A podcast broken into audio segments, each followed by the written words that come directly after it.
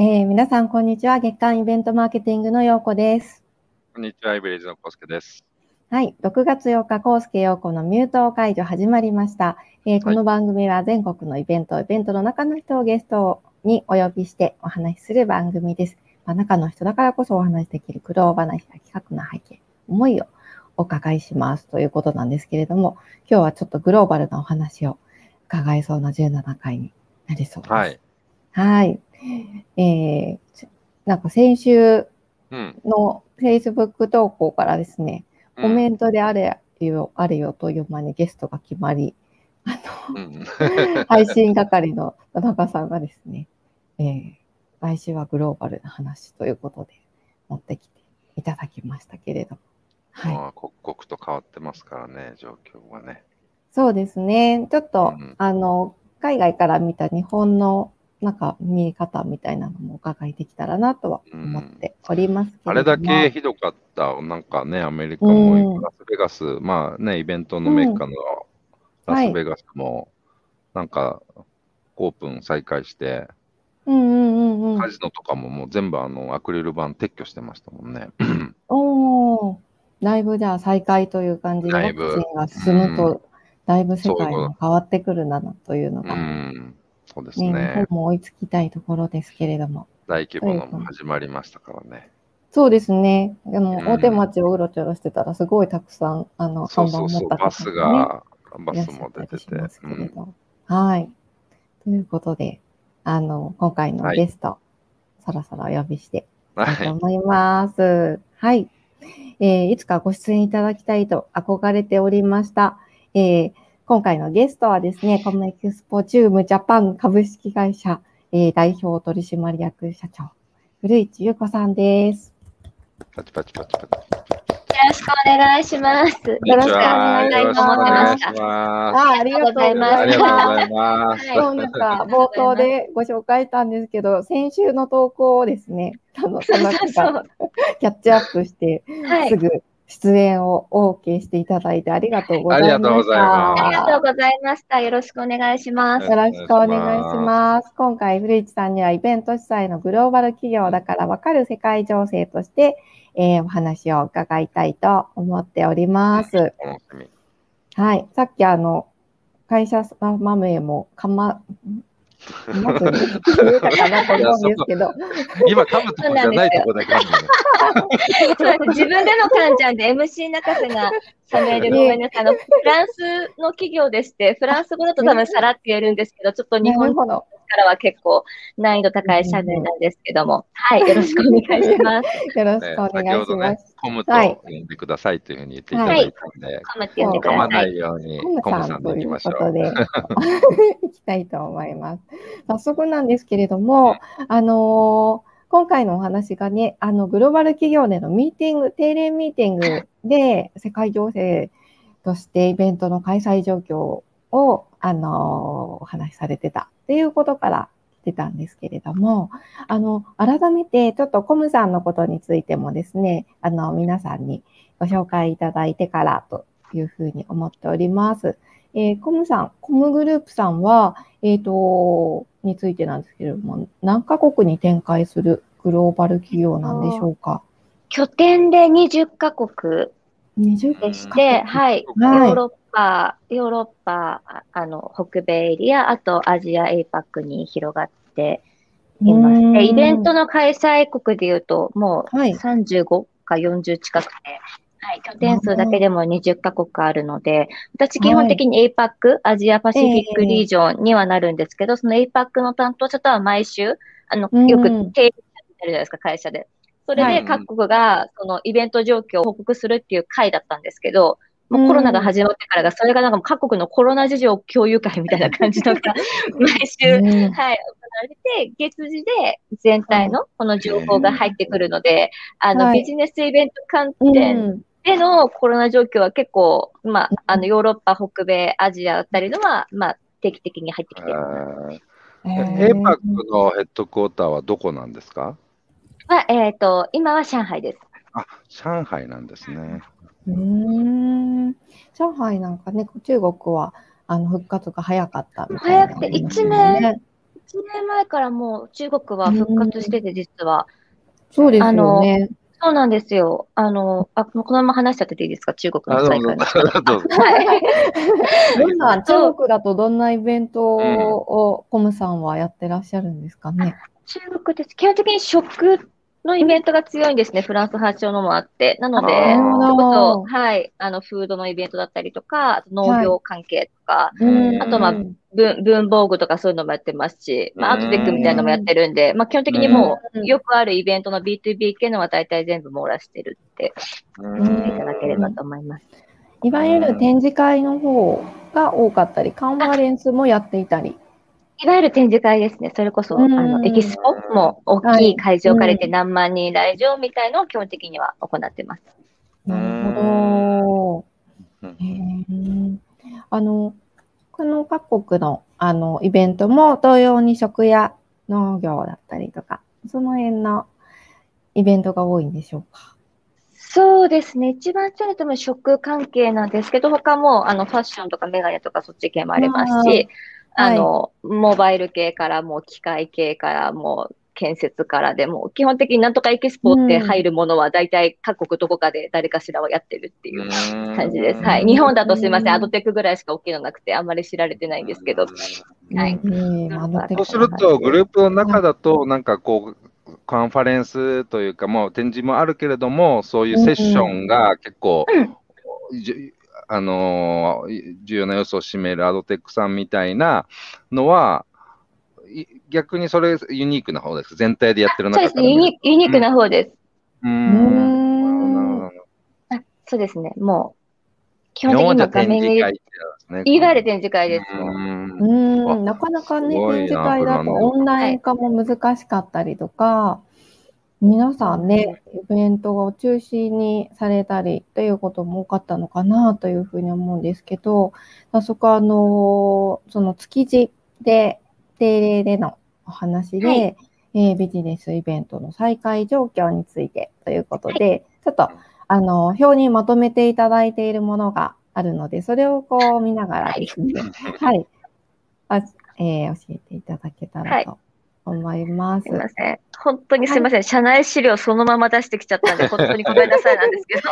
生の資料だなって感じのですね。生の資料で、はいすいません。国別のス。ナップショットが出てるんですね。ステータスか、状況であ、すよね。ステータスですね。うんステータスは、これ基本 APAC だけです。うんみませんうちの支社があるとこだけなんで、ちょっと偏りはあるんですけど、はい。今は、こういった状況で、まあ、基本的にチャイ、えっと、一番左に国があって、ロックダウンステータスで、うんあの、基本的には、インド以外は今ノーで、まあ日本もうんノーではあるんですが、ちょっと日本だけこう、やたらこう、行が多いところからご察しいただく通り、まあ、ロックダウンではないんですけど、まあ、ロックダウンみたいなもんなんですよね。なのでうん ちょっと、イエスノーなところはあるんですけど、はい、はいちょっと特殊な状況ではあります。で、うん上の中、はい、どうぞどうぞ。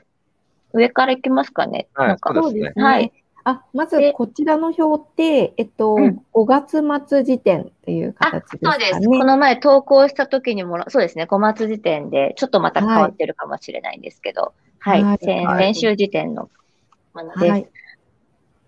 中国については、もはい。う1年以上前から普通に再開して、ただちょっと事情が特殊なのが、中国ってもう、あの、政府が、あの、個人の情報管理、普通にできるので、お国として。。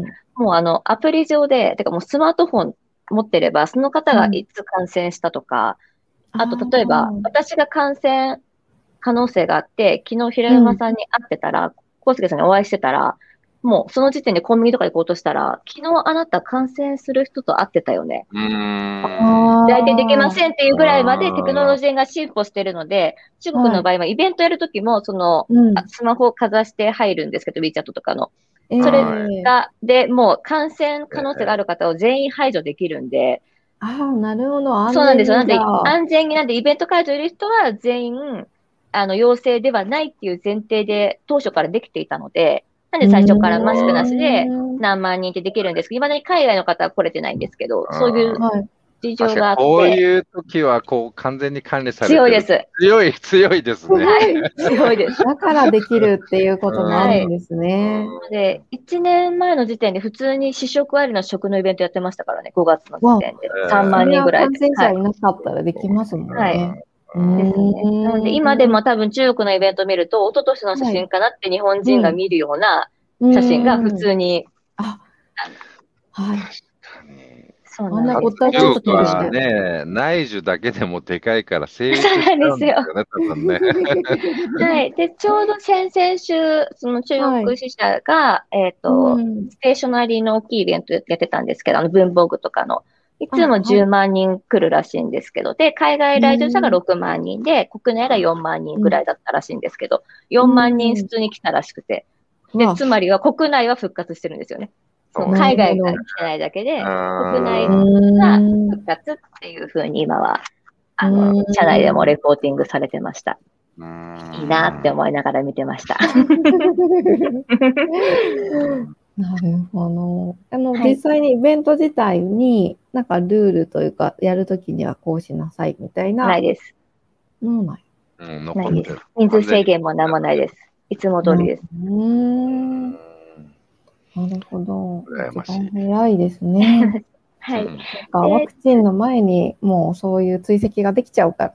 できそうなんですよ。うん。はい。うん。ああと、すみません。ちょっと全体感で言うと、ちょっと中国若干特殊ではあるんですけど、ほんの少し前までって結構そのイベントの再開状況と国のその感染者数とか死者数がすごく綺麗に比例してたんですよね。うん。感染状況が悪い国は全くイベントできないとか、うん。まあ当たり前なんですけどっていう状況だったのが、結構最近になったら、うん。あのワクチンの普及率とイベント再開状況が見事に比例してて、なんで例えばイスラエルとか、あとイギリスとかアメリカは、まあ、あフランスもなんですけど、普通にもう再開しだしてて、うん。かたや結構、うん。当初は進んでた日本とか韓国が今全くできない側に回ってるみたいな、ちょっとなんかそこはワクチンが始まってから若干状況変わってきたなって思います。ん。はい。ですね。で、ちょっと上からささっといきますか。あの、オーストラリア、ニュージーランドが2行でセットなんですけど、ここは、あの、多分皆様もご存知の通り、当初からロックダウンをすごく、すごく厳しくやっていたので、今は、あの、この2国間であればトラベルバブルで行き来できるんですよ。のなのではい。なので、ここも普通に再開してますけど、ただ厳しいんで、ちょっとでも、もう日本だったら全然いいんじゃないっていうぐらいの人数が、例えばどっかの街で感染者がなんか10人出ましたっていうだけで、その街すぐロックダウンになるんで、うんあの、簡単に中止にはさせられちゃうんですけど、でも今も普通にできてます。うんただそのうんすぐダメですっていうのがすごく激しい印象です。うんなんか。そういう意味では、まあ、管理強制力がやっぱり、そう。中国ほどではないかもしれないけど、それなりに強い。うんはい。そうですね。うんうん。であの、インドネシアは、まあ、結構ね、実は人口がとても多くて、で、アジアではうん今日、うんね、強い国なんですけど、今もなんか一時期結構感染出ちゃって、今は落ち着いて普通にイベントできているらしく。なるほど。そうなんですそうなんですね。インドネシアってあれですよね。若い若年層の人口も多いですそうよね。そうそう。ので、もう本当にイベントも、イベントの成長カーブとかも、もう日本のイベント事業者からしたら考えられない伸び率をされるんですよね。なんかうん去年、ですね去年2万人でした。今年は5万人ですみたいな成長をインドネシア普通にするので。そうそうそう。はい、そう、全然そういう成長曲線がまだ、まあ東南アジア全体的にそうなんですけど、あの、落ち着いたら東南アジアのイベント見てみるのも楽しいと思います、多分。活気があってね。はいうんで、あとそう、インドが今、状況がかなりか、なり。かなり、もうイベントどころではないっていうのが多分、正しい表現かもしれないんですけども、本当にロックダウンはされてないけれども、あ、ロックダウンされてますもん。デリーはされてて、あ、そっう。はい、今、多分、私たちが、そうですね、結構、初期の、今しかもインド株ってね、今も、インド株って言ってないん。ですけど、はい、うん。言われてたりとかで、うん。もうそのイベントどころではないっていう状況にうん。なってしまってます。うんうーん。で、そして、その中で、はい、じゃあちょっと飛ばしてシンガポール行きましょうか。はい。シンガポールも、あの、厳しいんですよ。厳しいレベルがそれこそオーストラリアとかニュージーランドみたいに厳しいんですけど、徐々に再開で、まだ再開はできてないです。うん。うん、今ね、またお隣のマレーシアがかなりそうなんですよ。まあ、もうほぼ隣接国なんで、なかなかこう、はい、予断を許さないって感じですよね、あそこは。結構人の行き来も多い国そうです、そうです。あと結構シンガポールとか、あと香港のイベントの特徴なんですけど、基本が海外参加者なんですよね。ので、彼らって国、国だけでやっても、そもそももう国の人が来るっていう想定でイベントをやってないので、まあ、彼らか、もう多分香港、シンガポールあたりはもうその国境というか、まあ、普通に皆さんが海外旅行行けるようにならないと、ちょっと再開はなかなか難しいかなというふうに言われてます。はい。うん皆さんそういうふうな状況になってイベントができないと、あの、まあ、展示会が多いということだったんですけれども、うんうん、オンライン化をするとか、何かこう、代替手段としてはどんなふうに対応されてらっしゃるんですか？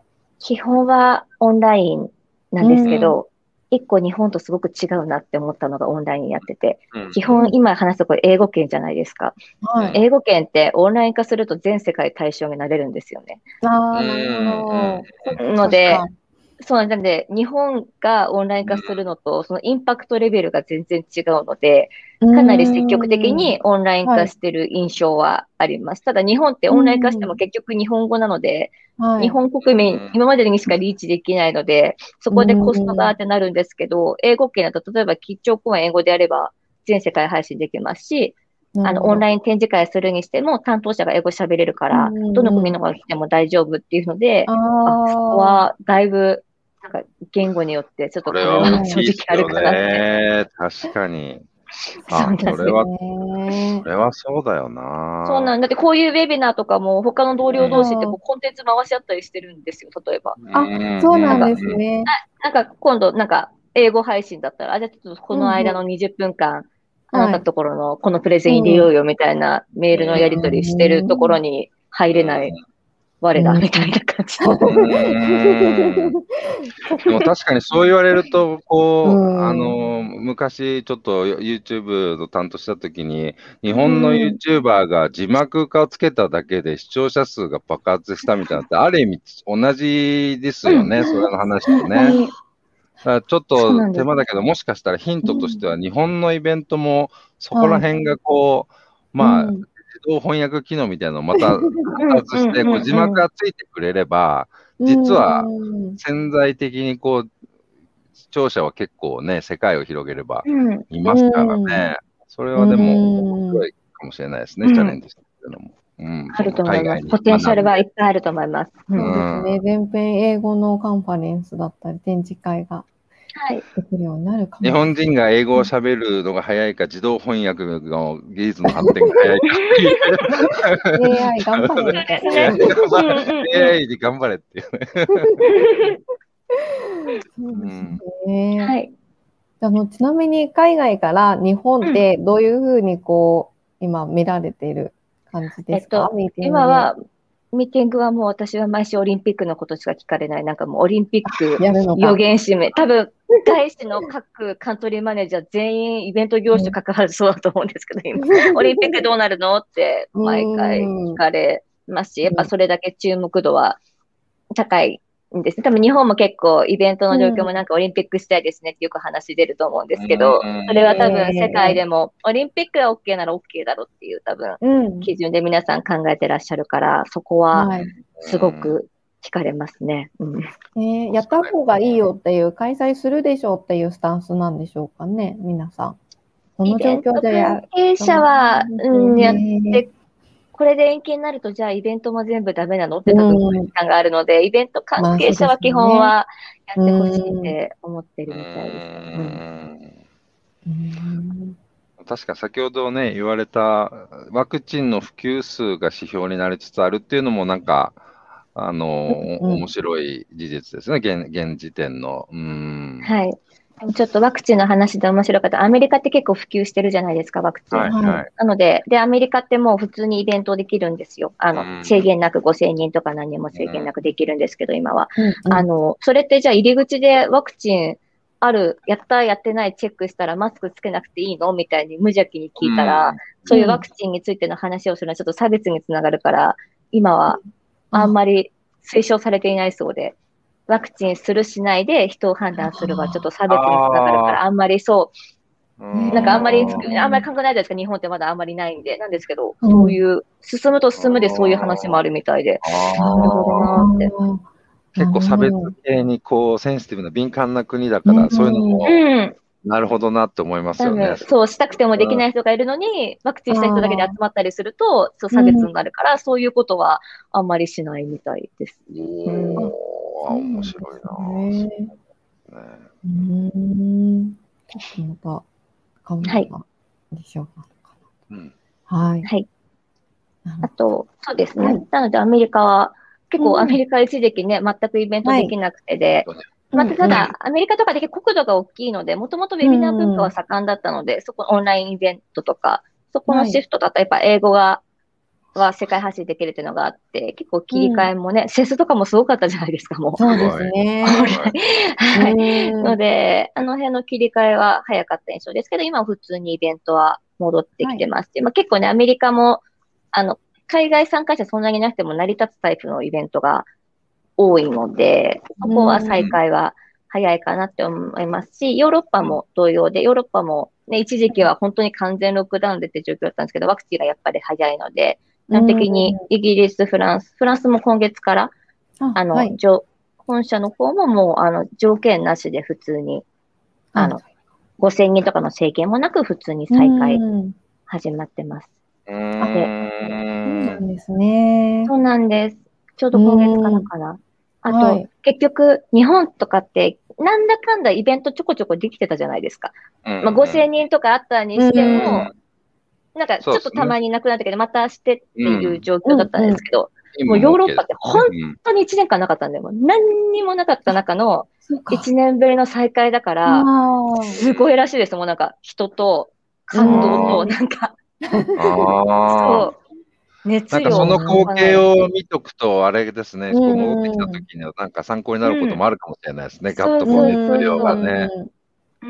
そもそもあと、お外にも出れないかいいんですよ。その、ロックダウンがちゃんとあった国って。日本って、うんまあ、コンビニは行けるし、お酒飲まなければお食事も行けるっていうところではなくて、夕食もできないっていう状況が続いた国々の再開後のイベントの熱量は、本当に、いやー、楽しみだな。早くも。そうならないかな。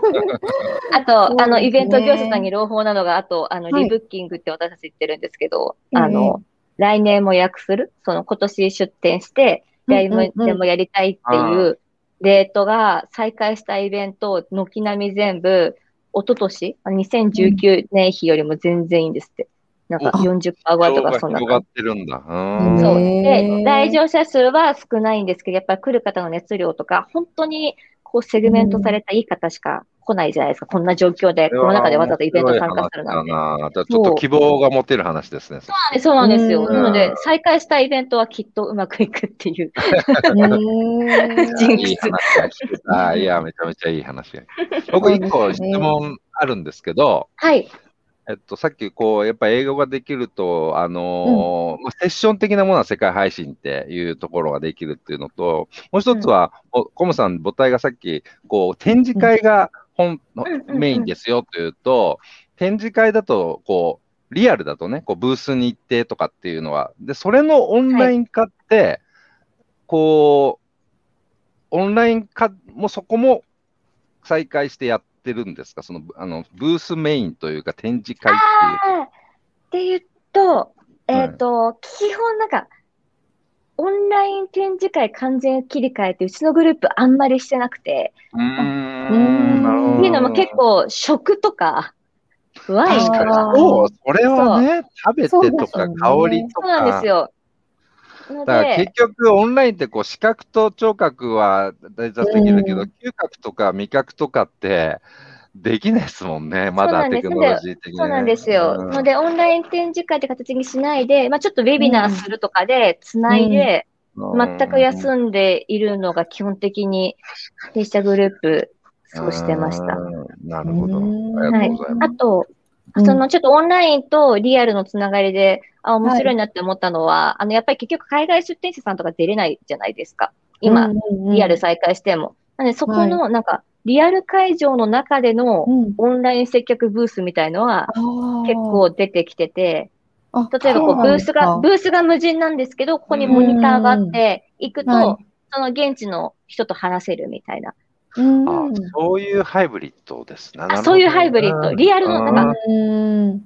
リアルの中のオンライン。うんはい。リアはいはい。ル会場の中にオンラインがあって、それが結構普通に馴染んでて、面白かったのが、あの、お酒とかの主、なんか試食とかも、物は送れれるじゃないですか。ああ、あの物だけ送る。そう、でフランスから中国に物は送って、で、現地のその、そのイベントスタッフにこうなうん並べてもらって、試食員さんはいるんだけど、説明はできないんで、説明はここのモニターで、そのフランス現地の人がはい。する。確かに。そうだ。そう、それは成り立つんですよ。成り立つな。なるほど確かにそうですね。あ、半それ分オンラインみ。たいなね。そう。ので、それって別に食関係なくも成り立つから、多分うちもアドテック11月再開しますけど、海外出店者さん無理だと思うんで、そそういうやり方もご提案はできるかなって、なんか、あ面白い。そう。うん。あ、そう、まさにリアルの中のバーチャルで、そんな感じです。そうそう。うんあ今ね、アドテック東京のお話が出たんですけれども、今はい年2021年の開催に向か向けて、11月に開催をされるんですよね。はい。11月1日、2日に展示会場は復活させて、えっ、と、はい皆さんが想像しているいつもの1万5千人、まあ、入れてよければね、ダメだったら5千人にしますけど、のアドテックを再開させる予定でいます。でも11月だったらワクチンもね、こなんかスピード上がってきてるから、だいぶ、だいぶ、そうなんですね。ね、いい感じになってるんじゃないかなと願いたいですけど。うんはい。ただ、あの、結局、まあ、出張とか海外いる方とか、あとやっぱりコロナの都合でで、うんあの、うんリアル参加できない方は絶対ね、1万人規模のイベントになったら何何百人もいらっしゃると思うので、あの、ハイブリッド、あの、オンライン対応は去年同様させていただくつもりでいて、あの、セミナーのオンライン配信とか、あと、はい。展示会もリアル軸にはいるんですけど、オンラインでもちょっと楽しんでいただけるように、そのあたりはハイブリッドにまた挑戦していきたいと思ってます。うん。それに向けて今準備中ということで、あの、はい。ハイブリッドで、あの、今度11月されるときには、そのセッションはライブでほとんどされる感じですか？リアル今ね、今迷ってて、多分今のところは、えっ、と、リアルは、あ、リアルタイム、ライブはうんうんあの、会場だけで、アーカイブでオンラインにしようかなって思ってます。うん。やっぱりリアル軸で、リアルでのコミュニケーションにはちょっとオンラインかなわないっていうのは多分、ね、うん。イベント事業者さん皆さん思ってるところもあって、結構参加者さんとかからも最近そう言われるので、はいリアルで来れる方はリアルで来ていただいて、一緒にこう同時に楽しんでいただいて、なんでなんか映画館と DVD じゃないですけど、なんかそんなイうん。メージうん。でできればなって思ってます。うん。また海外のね、登壇者さんもいらっしゃるうん、から、その辺がちょっと準備とそうなんです。そこはね、中継になっちゃうかなとは思うんですけど、はい。うん状況が良くなることをただただ願うのみです。はい。そうですね。でも、いち早くもうオンライン化っていうのも進めて、この1年すごい断熱があったかとそうですね。思うんですけど。昨年からもうね、この形の、それで言うと、こう、秋がけのコウスケ陽子もよっぽそ、相当早かったですよね。めちゃめちゃ早かった。はい。うんもうちょっと落ち着くまでかなと思ったらね、全然落ち着かないっていう。そうなんですよ。いつやめていいのかわかんないです。うちもアドテ、アドちゃんっていうアドテック東京チャンネル始めたんですけど、あはいはいはい。あの、最初ちょっとかなって思ってたら、どんどん詰まってきちゃって、今、ページ作り変えましたもん。こんな長寿番組になると思ってなかった。そうですよね。そうですよ。ねあいつかは英語配信をしなければいけません。あ確かに。海外向けに、海外そうですねいただきました。うんはい。そうですね。なんか、うんだいぶ11月楽しみだなっていうふうに思っていました楽しみにしてます。はい。また、あの、11月ちょっと前ぐらいに、あの、見どころとかあぜひぜひ詳細あ、そうをですね。その頃までぜひ頑張って。そうですよ。続けてます長寿番組だから。そうですね。ちょっとリアルでも、あの、会場からもお届けしたいなとかいろいろと、ぜひ、はい、思っておおりますので。ありがとうございます。はい。今日はありがとうございました。ありがとうございまました。あはい、引き続きお願いします。ありがとうございました。あよろしくお願いします。ということで、だいぶいろんな各国の状況が分かってきましたけれども。そう、コムさんグループの中でも特集という話もありましたけども、すごくね、はい日本という市場の中で、さらにその中でもアドテックさんは新しいことをどんどんどんどんうんチャレンジされてるなっていうところはね、あるので、そうですね。ううんん。なんああいうの見て、みんなオンラインにこう、どんどんやってったりとか、で、かつ、はい。